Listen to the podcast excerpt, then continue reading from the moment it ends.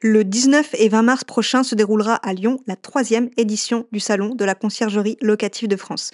Retrouvez les fournisseurs et les acteurs incontournables du secteur de la conciergerie au programme des expositions, des ateliers et du networking. Réservez votre billet sur www.réseauclf.fr et merci au réseau CLF de sponsoriser le podcast.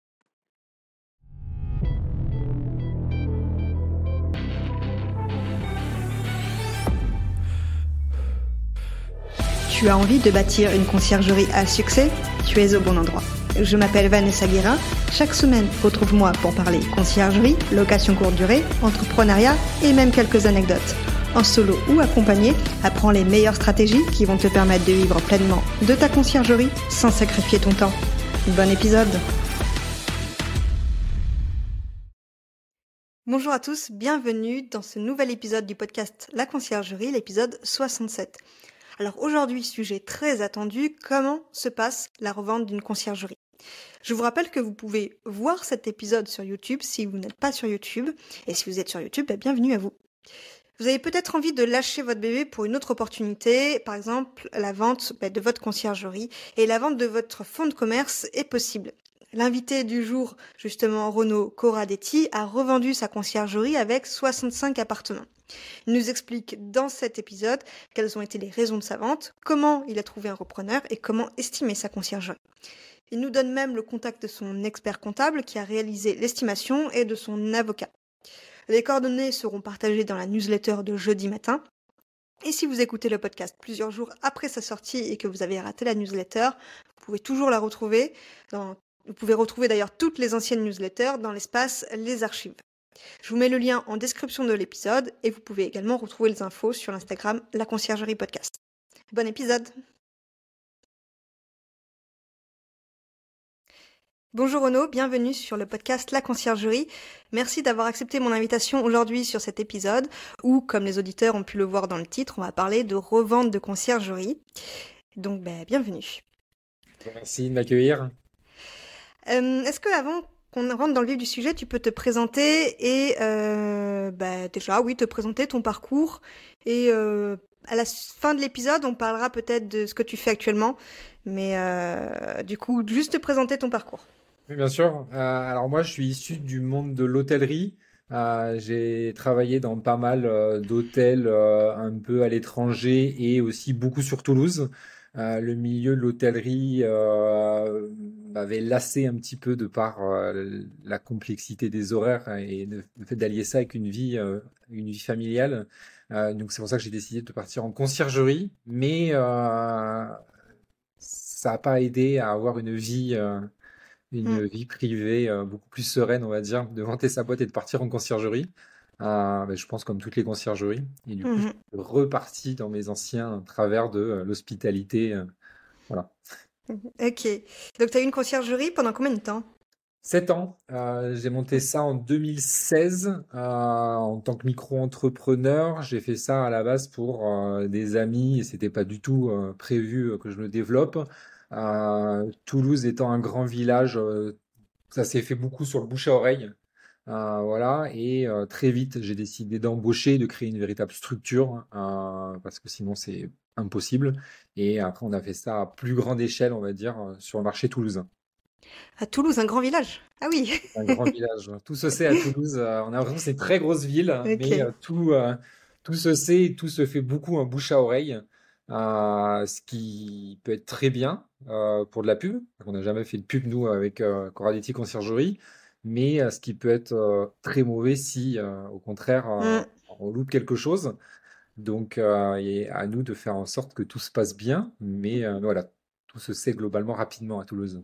Mmh, c'est vrai que le métier de conciergerie, c'est beaucoup de confiance, donc les gens parlent entre eux avant de, de, bah, de quand ils sont contents et quand ils sont pas contents, euh, une, une réputation de conciergerie peut vite être ben, il y a beaucoup de groupes, beaucoup de groupes informels euh, sur euh, Facebook, sur euh, LinkedIn, sur où des propriétaires vont se rassembler entre eux pour aussi essayer de comprendre la législation, qui est de plus en plus compliquée. Il y a des associations qui se créent, ce qui est formidable. Hein, c'est une source d'information qui est énorme.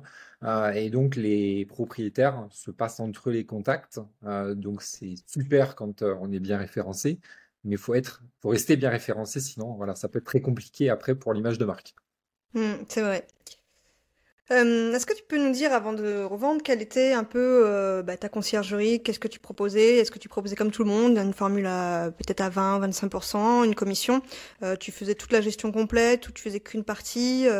Puis jusqu'à combien? Tu as eu de biens aussi, si tu veux bien le partager. Bien sûr, bien sûr. Alors nous, on avait, bah, comme je pense quasiment toutes les conciergeries, on était sur un système de pourcentage en gestion totale.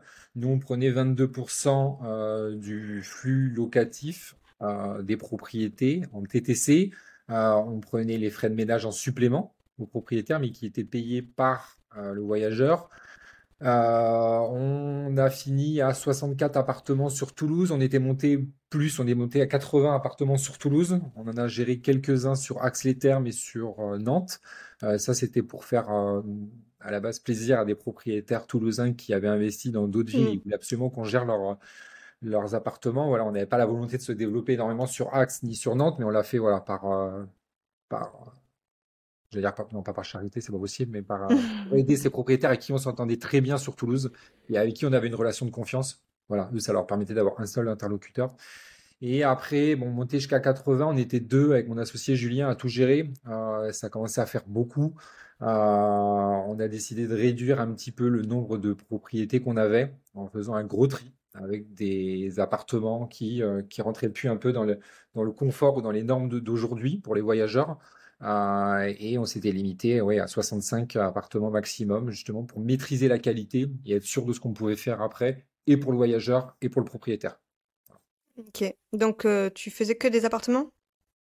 On a eu fait un tout petit peu des maisons sur l'extérieur de Toulouse, euh, mais ça s'est passé un peu juste après le Covid, où on mmh. avait beaucoup de maisons qui étaient louées pour la piscine, où ils arrivaient à 25 voitures pour faire la fête dedans. Donc on a été un peu ah avec ce système.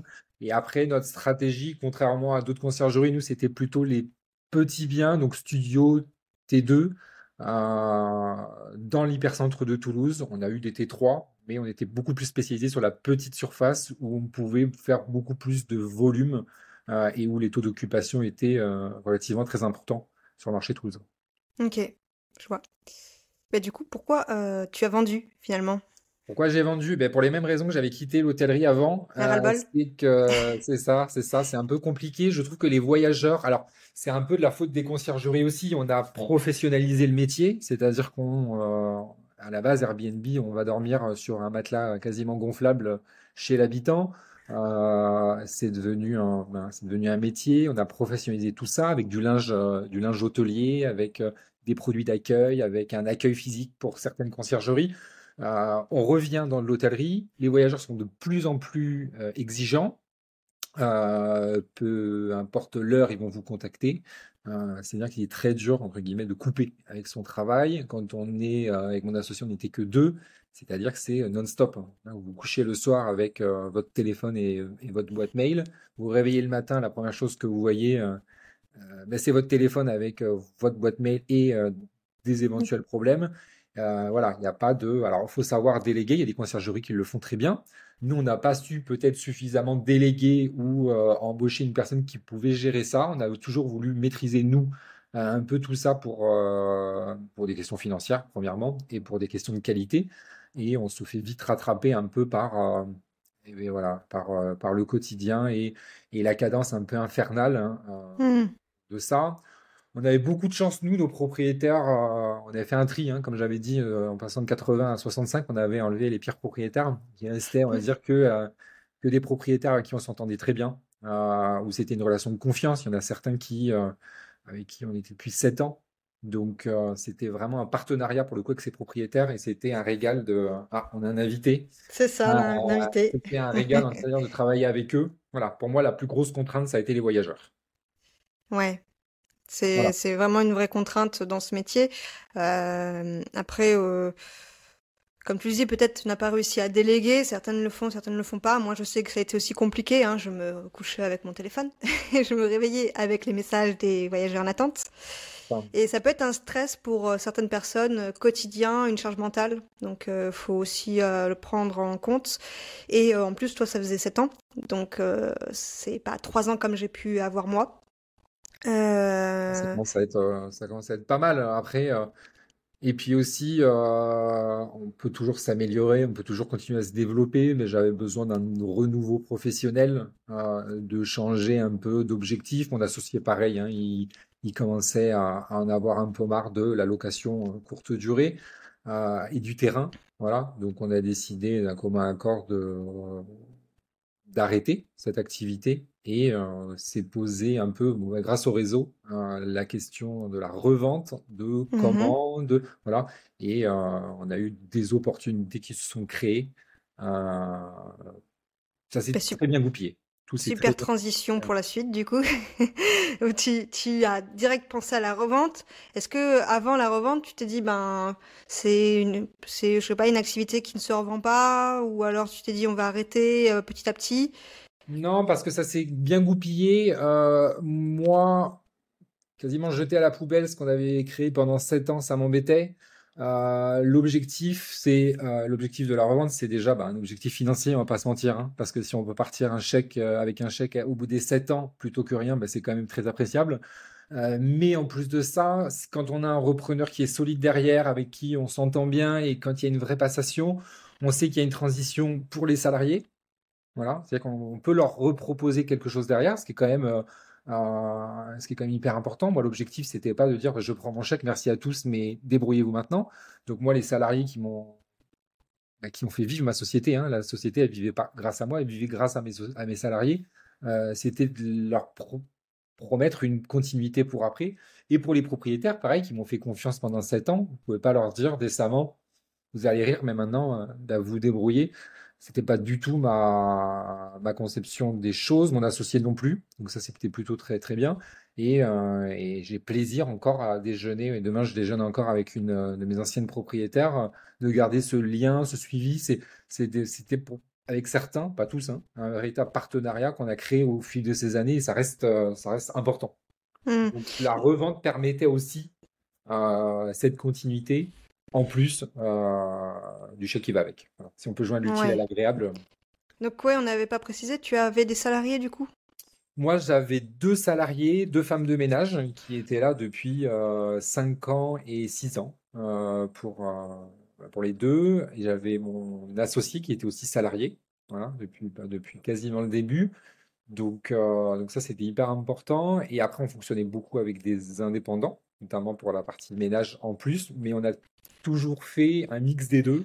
Fonctionner que avec des indépendants, pourquoi pas mais euh, il y a des avantages et des inconvénients. Fonctionner que avec des salariés, c'est pareil, il y a d'autres avantages, d'autres inconvénients. Euh, après, c'est chaque marché, chaque conciergerie qui va apprécier, on va dire, cette, euh, cette mmh. donnée. Mais nous, c'était important pour essayer au mieux de maîtriser et les coûts et la qualité, de faire un mix des deux. voilà. Si c'était à refaire, je ne sais pas dans quel sens je recommencerais entre le mix salarié et indépendant mais euh, c'était bien. Du coup, le repreneur, il doit reprendre les salariés ou pas? Euh, Le repreneur a repris les salariés puisqu'il a repris mon fonds de commerce. Ok. Euh, après tous les termes juridiques de ça, évidemment, ça m'échappe un peu, donc on s'est fait accompagner hein, par un super cabinet d'avocats et un cabinet comptable toulousain qui nous ont aidés à faire cette transition. Ils étaient là vraiment pour nous représenter et nous expliquer les choses, souvent ça nous dépasse, hein. mmh. euh, mais ils ont repris euh, l'ensemble des salariés. Mon associé, lui, n'a pas souhaité suivre l'aventure, mais c'était son choix à lui. Tenu, je sais pas, ça dépend de pas mal de données, hein. ça dépend peut-être des formes juridiques et ça dépend de pas mal de choses, mais, euh, voilà, ça s'est fait en tout cas pour mes femmes de ménage. Ok, bon, on va, revenir après dessus. D'abord, je voulais savoir comment tu as retrouvé du, enfin comment as trouvé la personne qui allait te racheter la conciergerie. Tu as dit juste avant que tu la connaissais?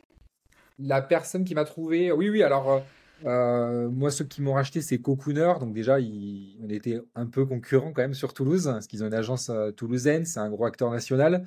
moi, j'ai été invité à une réunion de conciergerie à Barcelone l'année dernière, en février, avec Beyond, la société de tarification dynamique, et mon commercial, celui qui m'avait converti à devenir cliente chez Beyond, euh, quand je lui ai parlé un peu de mes envies de vendre, euh, m'a dit Mais attends, je connais des conciergeries qui sont susceptibles de euh, te racheter. je vais faire un mail et je reviens vers toi. Et effectivement, il a fait un mail et j'ai eu deux ou trois entreprises qui ont été intéressées, avec qui j'ai échangé. voilà, il y en a une, au, bout d'une heure d'échange, on a convenu, et lui, et eux et nous, qu'on n'était pas, on n'était pas fait, on va dire, pour être ensemble. le projet matchait pas. Euh, pour, euh, pour la reprise des salariés par rapport au développement qu'ils voulaient faire. Moi, je ne voyais pas, on va dire, laisser et euh, les salariés et les propriétaires à cette conciergerie-là. et après, et après, vous faites une négociation hein, avec votre preneur sur les termes de ce qu'il reprend. Sur quand, mmh. sur il y a beaucoup de choses qui, qui, qui rentrent en jeu pour après la passation. Ok. Donc déjà, euh, on a pu euh, jusqu'à maintenant voir qu'avec 60 logements, on peut revendre. Est-ce que tu sais si en dessous, on peut aussi revendre? Vous pouvez faire, euh, vous pouvez faire un flux locatif de 500 000 euros par an avec 60 propriétés et vous pouvez faire le même chiffre d'affaires avec 15 propriétés si c'est loué tout le temps, selon là où c'est placé. Voilà. C'est-à-dire que vous n'avez pas valorisé euh, une conciergerie euh, de la même façon. Le nombre de propriétés, c'est bien et pas bien, parce que vous pouvez avoir 100 propriétés qui ne marchent pas bien, et vous pouvez en avoir 50 hmm. qui marchent extrêmement bien. Et là, comment vous valorisez ça? C'est quand même très compliqué. Euh, donc, j'ai envie de dire, peu importe la taille du parc, c'est plutôt la qualité de ce que vous en faites qui va vous permettre de vendre. Pour moi, c'est là, on va dire, le nerf de la guerre. Du coup, Comment ça a été estimé cette, euh, cette euh, pas combien, mais plutôt comment ça a été calculé? Alors ça c'est ouais c'est euh, c'est la question je pense qui, qui va intéresser le plus, mais désolé vous n'aurez pas de chiffre exact. Pourquoi? C'est très compliqué. quand vous allez voir, le mieux c'est d'aller voir votre expert comptable et de lui demander mais combien est valorisé votre société? Il n'y a pas de, euh, contrairement à des agences immobilières ou un cabinet, euh, un cabinet de médecin ou qui va vendre une patientèle, euh, les conciergeries, il n'y a pas d'échelle de, mesure pour hmm. comment vendre, combien, voilà, ça n'existe pas. c'est souvent évalué en fonction de votre chiffre d'affaires à vous, annuel hors taxe. Mais de là va venir euh, il va s'ajouter des bonus et des malus, c'est-à-dire que si vous avez un contrat qui vous lie avec un propriétaire euh, sans durée de temps, ben forcément, ça peut être un malus pour vous. Si vous avez au contraire un contrat qui vous lie avec le propriétaire pour euh, les trois prochaines années, ben là, ça peut être un bonus parce que celui qui rachète sait que dans tous les cas, il aura ce contrat pendant au moins encore trois ans. ça va dépendre de de combien fait l'appartement euh, par an, de votre Théo, de s'il est bien entretenu, ou si euh, quand vous faites la visite avec votre repreneur, il y a tout à réparer parce que vous n'avez pas fait de suivi. Il y a trop de paramètres qui rentrent en compte, mais ça demande beaucoup de temps, c'est-à-dire que ça demande d'aller voir le parc, d'étudier les chiffres, d'étudier les bilans, de regarder la qualité des logements, euh, mais quand vous êtes vraiment dedans. et une fois que vous avez fait un mix de tout ça, on vous fait une proposition, ou vous faites, voilà, mais vous vous mettez d'accord sur un prix avec votre preneur et, après c'est parti. Donc mmh. c'est hyper difficile. Ouais, je vois. C'est pas, vous vendez pas un bien, vous dites c'est 6 000 euros le mètre carré. c'est ça, ouais. C'est très compliqué à revendre. Donc ça a dû prendre un peu de temps quand même, puisque tu as dit que bah, la, la, personne qui s'occupait de reprendre ta conciergerie a été voir tous les biens? On a été voir tous les biens. Ah ouais, d'accord. C'est très long. C'est très très long. Euh, après, on a fait ça. On, a fait ça en plus. On a eu la bonne idée de faire ça juste avant la Coupe du Monde de rugby, euh, où Toulouse était très chargé, euh, avec des chaleurs pas possibles. Donc, on s'est amusé à faire le tour des appartements. On n'a pas fait tout en deux jours, hein. mais on se prévoyait, on s'est prévu deux trois appartements par jour. On s'y maintenait, et donc on a fait ça sur quelques semaines. Ah on a fait un processus long, hein, mais nous on le voulait parce que ça nous permettait déjà de laisser le bébé en douceur, parce que quand vous êtes, même si vous en avez marre et que vous voulez vendre, c'est difficile de séparer de l'outil que vous avez créé depuis 7 ans. Donc ça permet, moi c'était bien, une petite transition quand même, voilà. Ça permet de connaître votre repreneur, ça permet de... Euh, voilà, vous pouvez pas faire ça en trois semaines. Hein. Ça c'est... Ou alors ou alors vous dormez plus. Mais voilà, il faut que cette transition soit relativement longue. Alors ça prend pas un an et demi, hein, mais pour que tout soit bien cadré parce que euh, c'est lourd, c'est lourd à faire. D'ailleurs, entre le moment où euh, bah, tu as trouvé un repreneur et euh, ça s'est vendu, Tu dis qu'il y a combien de temps qui est passé? Moi, mon souhait, quand je suis parti à Barcelone chez Beyond, j'ai commencé à souhaiter vendre. C'était un souhait en février. Et on a signé l'acte final 30 euh, septembre. D'accord. Donc février 2023, 30 septembre Ça aurait pu être un tout petit peu plus vite. Après, vous avez aussi les délais, euh, les délais légaux et normaux euh, que l'administration va vous imposer. Hmm. Donc on peut jamais faire ce qu'on veut. Ça peut être un peu plus rapide que ça. Si vous avez moins de biens, ça peut forcément prendre 2-3 mois de moins. on aurait pu être prêt un mois avant, je pense. Nous, on a voulu absolument finir par la Coupe du Monde de rugby pour finir en beauté et garder encore un peu plus de chiffre d'affaires parce que ça, forcément, c'était notre meilleur mois en 7 ans. Euh, donc on voulait finir par ça, mais on aurait pu, euh, on aurait pu faire ça courant dans l'été, je pense. Ok. Hum, donc ben, on a vu comment tu avais trouvé la personne, donc c'était ton réseau finalement. C'est ça. Le repreneur Coucouner, qui est une grosse, euh, enfin, pas conciergerie, mais une grosse agence de location courte durée, qui sont partout, hein, c'est ça? Ils, je sais pas s'ils sont dans toutes les villes, ils sont dans toutes les grosses villes, ils sont bien implantés. Euh, ils ont maintenant un fonctionnement qui est rodé. Hein. je crois qu'ils ont plus de 3000 logements en France. Euh, ils savent pour le coup de quoi ils parlent et puis ils ont une implantation locale avec chaque agence. C'est-à-dire mmh, que euh, c'est pas, il y a certaines conciergeries qui vont avoir un, un, développement national où tout va être centralisé au siège. Eux, ils ont vraiment des entités dans chaque région pour coller au maximum avec la réalité du terrain. Euh, parce que vous n'avez pas la même stratégie forcément si vous êtes à, Rennes euh, que si vous êtes à Toulouse ou si vous êtes à Lyon. Donc euh, forcément, il faut, il faut un peu plus de local. Mmh. On a vu aussi que mmh, bah, l'estimation, ça se faisait aussi beaucoup en fonction du type de contrat qui a été fait avec le propriétaire, du chiffre d'affaires. Euh, donc, euh, ben, déjà, on peut donner comme conseil euh, aux auditeurs que ben, des contrats avec engagement, c'est peut-être plus intéressant. Moi, j'étais pas pour à l'époque parce que bah, j'ai essayé de vendre en disant tant que vous êtes content, vous restez. Après, effectivement, d'un point de vue revente, c'est mieux d'avoir un contrat avec durée. Hmm. mais c'est normal hein, parce que ça rassure votre acheteur. Si votre acheteur vous reprend votre parc et que tout le monde s'en va au bout d'un mois, il n'y a pas d'intérêt pour, euh, a pas d'intérêt pour le racheteur d'avoir dépensé euh, dans le vent, on va dire, euh, ce qu'il a dépensé. Hmm. Est-ce que tu as d'autres conseils comme ça qu'il faudrait mettre en place pour que ce soit mieux valorisé pour une revente? Les contrats, les contrats c'est très important. la relation que vous avez avec vos propriétaires, parce qu'au final c'est eux qui décident de passer ou pas chez le repreneur. Donc s'ils décident de ne pas le faire, bah, vous êtes très mal parce que euh, votre vente peut capoter euh, à trois jours de la signature s'il n'y a pas le nombre qui est, qui est prévu. C'est très stressant. Euh, il y a beaucoup de paramètres. La qualité des logements. Avoir des logements de qualité vaut mieux faire un peu moins de logements, mais mieux que de vouloir faire du volume. Ça, c'est déjà pour vous, quand vous êtes, quand vous couchez le soir, si vous savez que vous faites de la qualité, vous êtes plus serein et vous êtes content de ce que vous avez fait faire du volume pour faire du volume, euh, vous valoriserez pas plus euh, euh, votre parc et votre chiffre d'affaires. Ça peut être une stratégie à court terme, mais sur le long terme, pour moi, ça paye, ça paye pas.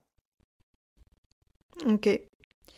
D'ailleurs, comment ça s'est passé auprès des propriétaires? Il fallait qu'ils soient d'accord C'est ce que tu disais Il vaut mieux parce que on ne peut pas leur imposer de tout changer. Euh, du jour au lendemain. Donc on les incite à passer, mais c'est eux qui ont le dernier mot en disant mais non, moi j'en profite pour revendre, j'en profite pour y mettre mon fils qui est étudiant, j'en profite pour le mettre chez l'autre conciergerie concurrente. Euh, nous on a eu tous les cas de figure. Euh, voilà, il y en a qui restaient aussi parce que c'était nous, parce qu'on avait développé une bonne relation. Donc vous avez tous les cas de figure. Donc, faut, euh, faut jouer avec ça. Même les propriétaires, euh, des fois, dont vous soupçonnez pas l'intérêt qu'ils vous portent et vous disent Ah, mais je suis, là, ça y est, je suis triste hein, que vous partiez. Je veux dire, ben, il fallait être plus sympa avec moi euh, pendant les 7 ans. Mais, mais voilà, c'est souvent, c'est souvent d'ailleurs ceux auxquels on pense pas. Ouais. Ouais, parce que forcément, c'est notre conciergerie qui reprend avec ben, ses, ses, prix, ses, son cadre. Donc Après, bon, dans la transition, nous on passe, nous on, passait toutes les informations euh, qu'on faisait avant. On a passé les chiffres des appartements, ce qu'ils faisaient, les prix moyens. Nous on avait la volonté d'être le plus transparent possible pour que l'autre conciergerie déjà ce soit plus facile, qu'elle recommence pas un peu euh, mmh. euh, à zéro. mais forcément, vous êtes obligé de repartir un petit peu à zéro. Les plateformes autorisent plus trop qu'on reprenne des annonces en cours. Faut les refaire depuis le début. C'est ça. Euh, alors qu'avant, elles l'autorisaient. Donc ça, on va dire que et vous et votre preneur, vous êtes soumis aussi un petit peu euh, à ce que Airbnb et Booking veulent bien vous laisser faire. Euh, voilà, vous jouez avec ça. Il faut rassurer les propriétaires par rapport au profil de l'acheteur. Voilà, ça c'est une petite conciergerie. C'est super, ils font du local, mais est-ce qu'ils vont avoir les épaules pour le continuer dans le temps? Ou tous les ans, il va falloir rechanger de conciergerie Ou alors vous prenez un gros acteur qui a les épaules, pour, euh, même s'il y a une crise, qui a les épaules pour faire de, la durée, quitte à avoir des fois des relations un peu moins privilégiées que quand vous êtes une toute petite conciergerie. Voilà, ça c'est vraiment à chacun de, mesurer ça. Tu disais qu'il y avait une transition. Euh, du coup, euh, tu as eu le repreneur qui est venu avec toi plusieurs journées sur des transitions. Euh. Alors moi, c'est Pauline, la city manager de Cocooner, hein, qui a fait un boulot énorme avec ses équipes. Hein. elle n'est pas toute seule de reprise du portefeuille, d'aller visiter chaque appartement pour comprendre les spécificités, parce que si vous leur laissez 65 appartements euh, avec, euh, il y en a un, il faut lever la poignée, l'autre, l'interphone ne fonctionne pas, ils vont, euh, ils vont passer, je pense, les pires semaines de leur vie professionnelle à ce moment-là. Donc voilà, vous le faites par correction pour, votre propriétaire, pour finir en beauté. Vous le faites aussi pour les futurs voyageurs, parce que vous avez aussi, vous, des anciennes réservations à vous qui vont être transférées à votre, à votre preneur. Donc ces clients qui vous ont fait confiance à vous, il faut aussi bah, qu'ils aient le service pour lequel ils ont payé. Voilà. Il y a transmission des chiffres, transmission du prix moyen, du taux d'occupation pour la stratégie de revenu management. Vous avez la transmission de, euh, de qui est quel propriétaire, s'il est sympa, si euh, il est stressé par rapport à l'occupation, si faut tout euh, passer et sur 65 appartements, ça prend pas une heure et demie, ça prend longtemps. Donc c'est pour ça qu'on a dû aller dans chaque appartement, voir chaque spécificité, partager les chiffres, voilà. C'est 65 appartements ou finalement qui ont continué en fait, c'est les propriétaires qui ont accepté? Euh, Alors sur 65, il y en a 55 qui sont passés. Euh, il y en a qui n'ont pas signé. Pourquoi? Il y en a un ou deux qui revendaient. Donc euh, ça a été la bonne occasion pour se dire, bah, dans tous les cas, on allait d'ici un mois ou deux vendre. Donc hmm. on arrête maintenant. il y en a d'autres qui ont dû arrêter de par la nouvelle réglementation toulousaine sur le nombre de meublés euh, sur la métropole. On ne peut pas en avoir plus de deux euh, ah, pour personnes physiques. Donc, il y en a qui étaient à 3, 4. Donc, forcément, ils ont dit, ben, il y en a déjà 2 sur 4 que je ne peux pas mettre. Donc, forcément, ben, de 65, vous diminuez, vous diminuez. Il y en a 55 qui, ont... qui sont passés. Ok. Bon, c'est déjà bien, 55. C'est déjà très bien. Ce qui est déjà très bien. Après, euh, voilà, tant qu'on va dire, tant que votre repreneur est satisfait, alors il aurait été plus satisfait avec les 65, j'en suis sûr, mais tant que ça reste dans une marge cohérente et que les propriétaires qui ne suivent pas le font pour des raisons, on va dire, qui sont, euh, euh, qui sont logiques et tant qu'ils ne sont pas pénalisés, après, euh, hmm. pas retenir les gens indéfiniment. Ouais. je sais que tu peux pas dire le montant de la revente, mais est-ce que tu es satisfait du montant? Est-ce que c'est ce, que, ce, à que, ce à quoi tu pouvais t'attendre ou pas? Euh, oui, je peux pas, je, je peux pas dire le montant. Je roule pas en, je, roule toujours pas en Porsche. Hein. Euh, désolé pour ceux qui nous écoutent, j'aimerais bien, mais euh, est-ce que je suis satisfait? Je m'attendais à pas grand-chose pour être franc. je m'attendais un peu moins que ce que mon expert comptable m'a donné, mais parce que j'avais aucune idée et j'avais même jamais parlé à des conciergeries avant pour savoir à combien ça pouvait être valorisé. Donc vous faites votre, euh, votre petite estimation dans votre tête. Euh, moi, j'ai tendance souvent peut-être à sous-estimer parce que ben, j'avais peur d'être déçu. Hmm. Euh, donc voilà, après, il m'a pas dit le double de ce que je pensais non plus à mon expert comptable. Mais, mais voilà, en fonction de combien vous investissez au début, du temps, de, de votre chiffre d'affaires, vous essayez un peu de regarder ce qui se fait sur Internet et tout. Ce qu'il faut pas suivre d'ailleurs. Euh, et euh, mais voilà. Mais maintenant, avec du recul, oui, je suis satisfait. Je suis satisfait du prix de vente. Euh, je suis satisfait d'avoir tourné la page, on va dire, de, ma conciergerie, même si forcément, vous, avez l'impression que vous avez votre enfant qui est parti faire ses études un peu ailleurs. Donc, j'aime bien regarder ce qui se passe. Je continue à appeler l'agence de Toulouse pour savoir si ça va. je suis pas obligé, hein. Mais euh, j'aime bien, j'aime bien avoir des nouvelles de certains propriétaires de l'agence pour voir si tout se passe bien, si, euh, si ce qu'on a créé euh, vit encore. Voilà. Ouais, parce que c'est vrai que pour les auditeurs qui vont nous écouter, s'ils ont l'idée de revendre, il n'y a pas d'informations sur Internet. J'ai déjà cherché, il y a, y a, très peu de choses, des choses bah, qui se disent, qui, qui sont démenties derrière. Enfin, c'est très compliqué. Donc, ben, le meilleur conseil, c'est d'aller voir un expert comptable, c'est ça? C'est d'avoir un expert comptable. Euh, je peux donner les coordonnées du mien, hein, comme ça ils auront, euh, euh, à peu près les mêmes estimations que ce que, ce que j'avais fait moi. Ils valorisent, je pense, de la même façon. Mais c'est bien d'être bien entouré. moi, encore une fois, j'ai eu bah, mon expert comptable qui s'est mis en relation avec mon cabinet d'avocat. Alors, pas, vous n'avez pas un avocat pour euh, des problèmes, hein. vous avez aussi un avocat qui va vous donner du conseil eh pour euh, votre déclaration euh, d'impôt, sur l'optimisation de pas mal de choses, avocat fiscaliste. et je sais que les deux travaillent en cheville pour avoir la meilleure stratégie de vente et aussi de comment vous vendez. Euh, si vous vendez la société, si vous vendez le fonds de commerce, si vous cet argent vous le reprenez en perso ou si vous créez euh, une holding, il y a un million de, choses à faire après. Et clairement, seul, sans accompagnement, même si vous adorez la compta et vous adorez le droit, c'est pas possible. Hmm. C'est pas possible, c'est des montages pour lesquels vous pouvez même pas euh, imaginer. pour l'objectif, après, c'est l'optimisation fiscale. Euh, tout est toujours légal, hein, attention, mais c'est l'optimisation fiscale parce que si vous le prenez en perso, ça va pas avoir la même, le même impact si vous faites passer cet argent dans une holding, euh, si vous rachetez un appartement après, si vous faites de la SCI, il y a un million de paramètres qui vont faire que, et c'est pour ça qu'il faut être le mieux, euh, le mieux armé possible pour, la suite. Mmh. Ben, si tu veux bien, après l'épisode, je veux bien ton contact et je le mettrai dans la newsletter pour ceux qui sont intéressés. Comme ça, comme il a déjà fait des estimations de, bah, il en a au moins fait une, du moins, de conciergerie, la tienne. Donc ça peut être intéressant pour ceux qui veulent faire estimer. Il est habitué à ça et le, cabinet d'avocats, euh, moi je les prends dès qu'il y a besoin de faire quelque chose, une, une formalité, parce qu'ils sont experts. Euh, c'est un bon cabinet qui a l'habitude de faire des ventes de sociétés. Donc ils savent de quoi ils parlent, c'est leur spécialité.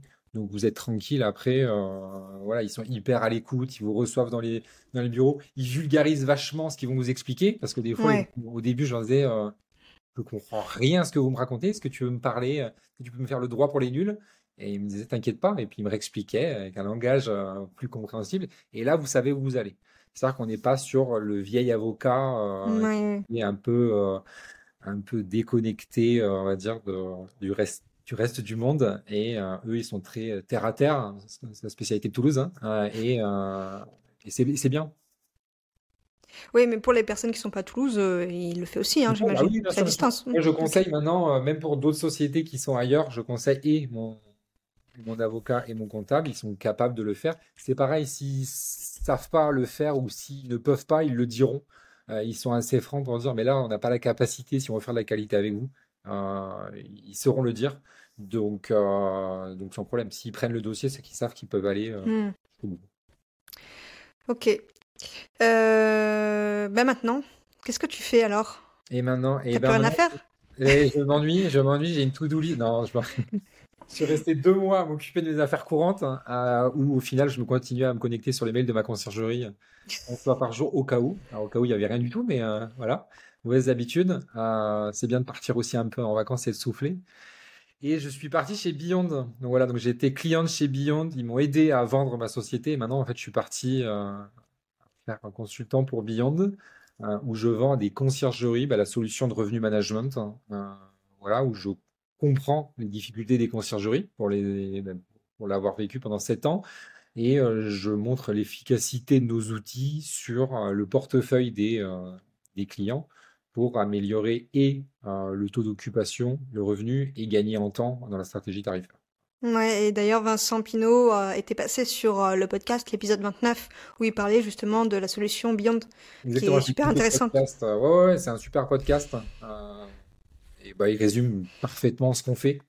voilà, mais du coup, Vincent aussi avait une conciergerie en Nouvelle-Zélande et j'avais pas mal d'appartements. Et du coup, c'est intéressant justement d'avoir cette approche de n'est pas déconnecté de la réalité du terrain, même si on passe, on va dire, de l'autre côté de la barrière de euh, la location courte durée, parce qu'on a vécu ça pendant longtemps.